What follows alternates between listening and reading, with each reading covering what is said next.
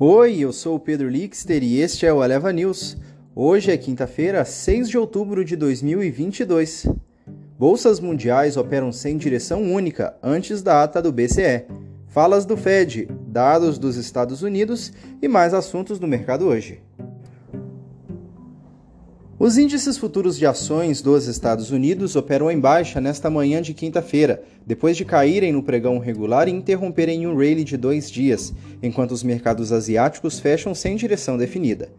Investidores continuam monitorando os dados econômicos para ver se a inflação está esfriando ou se os aumentos das taxas do Fed estão empurrando a economia americana para mais perto de uma recessão.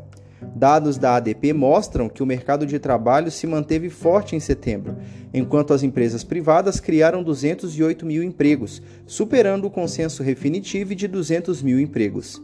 Na sexta-feira, o relatório de empregos de setembro do Bureau of Labor Statistics será divulgado, fornecendo ao Fed e aos investidores outro lado. Após Rafael Bostic, do Federal Reserve de Atlanta, afirmar ontem que a luta contra a inflação ainda está nos primeiros dias, mais dirigentes do Fed têm falas previstas para hoje. Além disso, investidores esperam pelos números do auxílio-desemprego semanal, com um consenso definitivo de 203 mil solicitações. Já as bolsas na Europa operam mistas após abrirem em alta na sessão desta quinta-feira, com os mercados globais tentando se recuperar da volatilidade recente. A ata da última reunião do Banco Central Europeu está prevista para as 8h30 no horário de Brasília e deve reiterar um discurso duro na relação ao combate à inflação.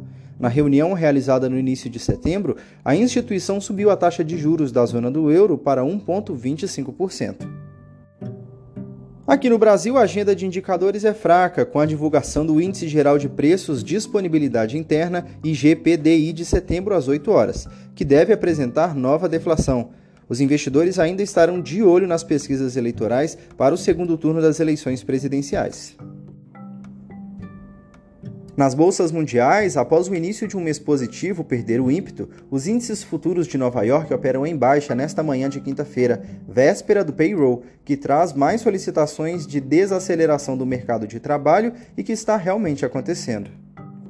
Na Ásia, os mercados fecharam sem direção definida no pregão de hoje, depois que o rally de dois dias de Wall Street perdeu o ímpeto e a OPEP+, concordou em cortar 2 milhões de barris por dia em produção para sustentar os preços do petróleo. Na Europa, os mercados operam mistos após abrirem em ligeira alta nesta quinta-feira, enquanto os investidores esperam pela divulgação da ata da última reunião do Banco Central Europeu, realizada no começo de setembro, em busca de mais sinalizações sobre o futuro da política monetária no bloco.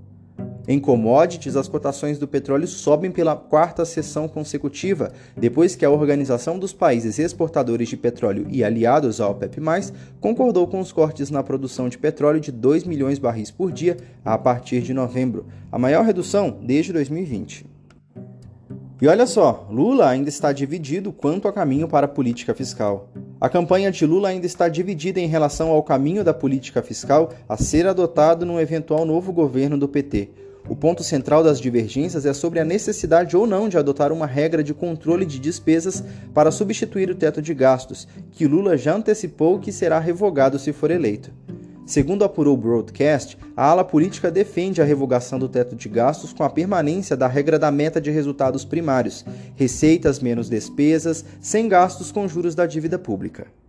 A ala de economistas do partido tenta emplacar a necessidade de um modelo que combine uma regra de controle de gastos, mas que permita ao mesmo tempo investimentos em projetos prioritários, com um efeito multiplicador para acelerar o crescimento do PIB. Em meio às divergências, há uma movimentação interna para que detalhes sejam apresentados ainda no segundo turno.